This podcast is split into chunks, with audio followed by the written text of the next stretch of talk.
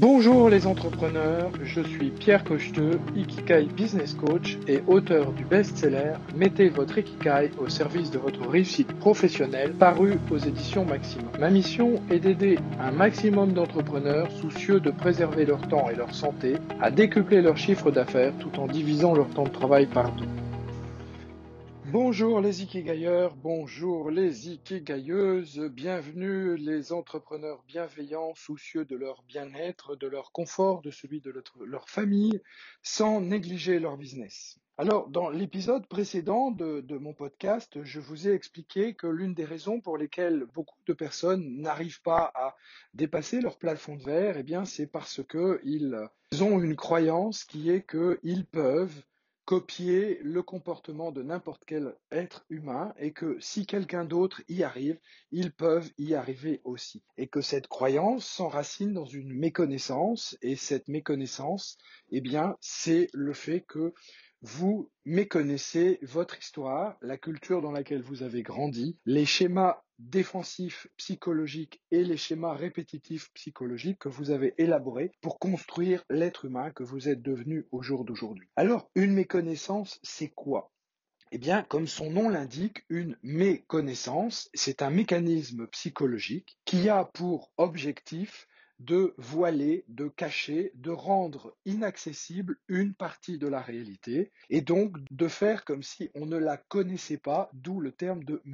connaissance. Je vais prendre un exemple. Si je suis assis à la terrasse d'un café et que je m'énerve parce que le serveur du bistrot sert d'autres clients qui sont arrivés avant moi, eh bien effectivement je peux me sentir maltraité ou pas reconnu par ce garçon de café qui semble ne pas bien faire son travail. Eh bien ceci est une partie de la réalité, une partie de la réalité seulement. L'autre partie de la réalité, peut-être que ce jeune serveur vient d'arriver et qu'il ne connaît pas encore son métier, ou encore simplement qu'il ne m'a pas vu arriver dans le même ordre que les clients précédents, ou encore que le café a changé de propriétaire récemment et que, eh bien, ils sont en train de prendre des nouvelles habitudes. Donc je méconnais des pans entiers de la réalité qui me sont inaccessibles, soit parce que je n'ai pas l'information, soit parce que je fais comme si cette information n'existe pas. C'est ça une méconnaissance. C'est donc une zone d'ombre qui voile une partie de la réalité et qui rend le changement difficile ou inaccessible.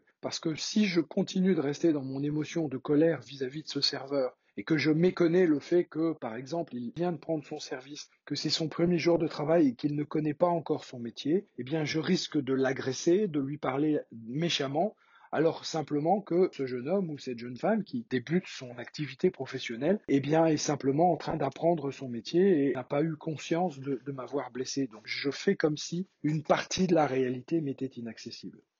Les méconnaissances sont des leviers importants qui bloquent notre évolution et donc il faut arrêter de croire comme le mouvement du développement personnel le laisse à penser qu'il est facile de copier le comportement de quelqu'un d'autre ou d'acquérir les mêmes résultats ou les mêmes compétences que les autres simplement en acceptant de changer ma manière de faire. Cela est méconnaître tous les mécanismes psychologiques que j'ai développés pour devenir la personne que je suis aujourd'hui. Et il y a une autre chose que j'aimerais vous dire, c'est que souvent nous pestons contre ces mécanismes de défense que nous avons construits parce qu'aujourd'hui ils nous empêchent d'atteindre les objectifs que nous voulons. Mais pourtant ces mécanismes de défense que nous avons construits et que nous avons élaborés au cours de notre histoire ont, à une certaine époque de notre histoire, eh bien, ont été la meilleure réponse possible que le petit garçon, la petite fille que j'ai été à l'époque, ait pu développer pour s'adapter dans l'univers dans lequel il évoluait et pour rester vivant dans un univers qu'il percevait comme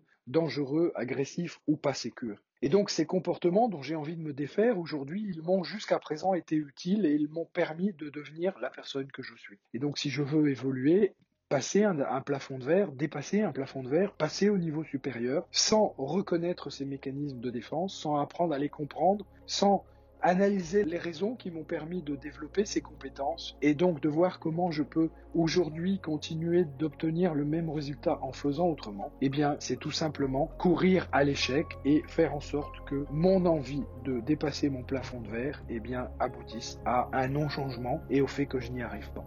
Merci les Ikigayeurs, merci les Ikigayeuses. Bienvenue donc dans ce nouvel épisode de mon podcast. Je vous donne rendez-vous au prochain